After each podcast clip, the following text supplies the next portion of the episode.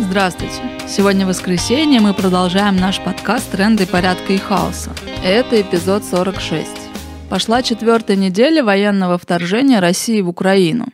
Несостоятельными оказались как прогнозы о том, что Украина падет за несколько дней, так и о том, что Путин удавит ближайшее окружение.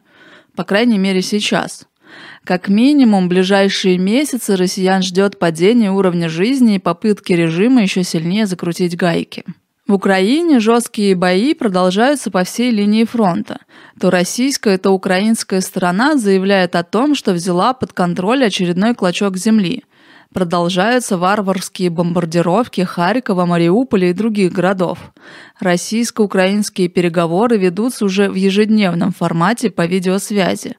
Требования Кремля стали несколько менее идиотичными, чем были три недели назад. Возможно, Путин в целом смирился, что большая часть Украины будет окончательно потеряна для дивного русского мира. Он надеется зафиксировать границу там, где войска окажутся на момент перемирия. Остальных украинцев Путин наказывает за то, что не захотели присоединиться к его империи. Этим можно объяснить массированное уничтожение гражданской инфраструктуры. Но кто же знает, что на самом деле хочет Путин? Свежий анекдот. С кем Путин советуется? Есть три человека – Иван Грозный, Петр I и Екатерина II. В том, как российско-украинская война вообще началась, еще предстоит разбираться следователям, прокурорам и историкам.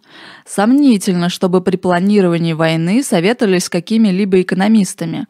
Много факторов международного провала России можно было предугадать, просто заранее погуглив. Например, то, что Китай не в восторге от действий Кремля в Украине. До военной Украины, политически ориентируясь на Евросоюз, главным своим экономическим партнером выбрала Китай. В украинских городах горят в том числе и инвестиции Поднебесной а объем торговли Китая со странами Запада в 10 раз больше, чем с Россией. До войны российская экономика развивалась относительно неплохо. То, что практически ни одна отрасль не замкнута внутри страны, это не национал-предательство, а наоборот, совершенно нормально.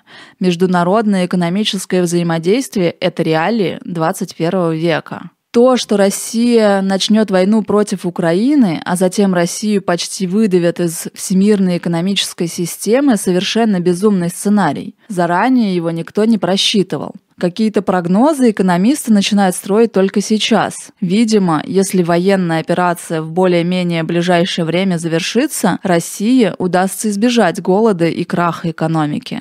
Но кто и в чем может быть уверен, когда решения в стране принимаются настолько непрозрачно и непредсказуемо? Пока Россия живет на довоенных запасах, экономика даже немного разогрета, ибо народ, пытаясь спасти свои сбережения, скупает все, что теоретически может понадобиться и долго хранится.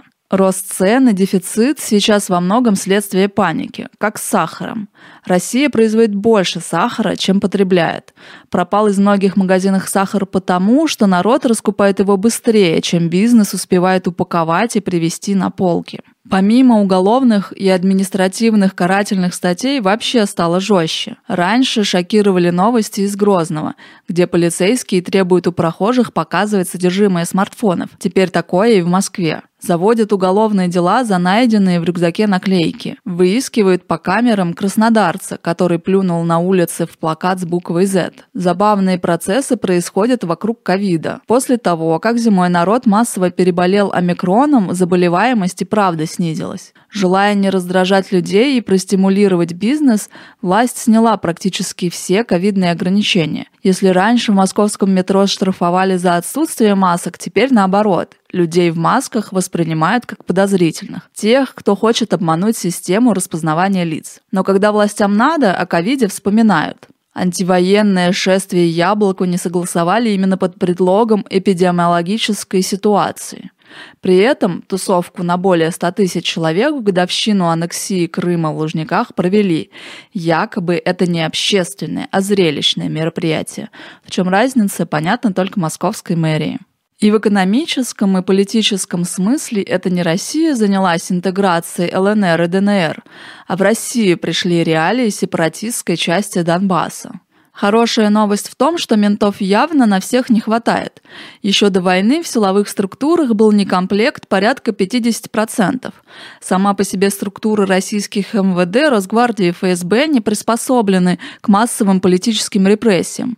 Силовики способны подавить какую-то конкретную небольшую группу, отдельно взятую бандитскую группировку, сторонников Навального, членов Хизбут Тахрир и так далее. Массово принуждать народ к чему-либо менты не умеют. Задерживать задержанные за антивоенные протесты все чаще рассказывают, что менты измотаны, у многих не было выходных с начала войны, некоторые менты от этого звереют, другие чуть ли не в открытую сочувствуют задержанным, саботируют свою работу. Когда война началась, в России стихийно возникли протесты против нее.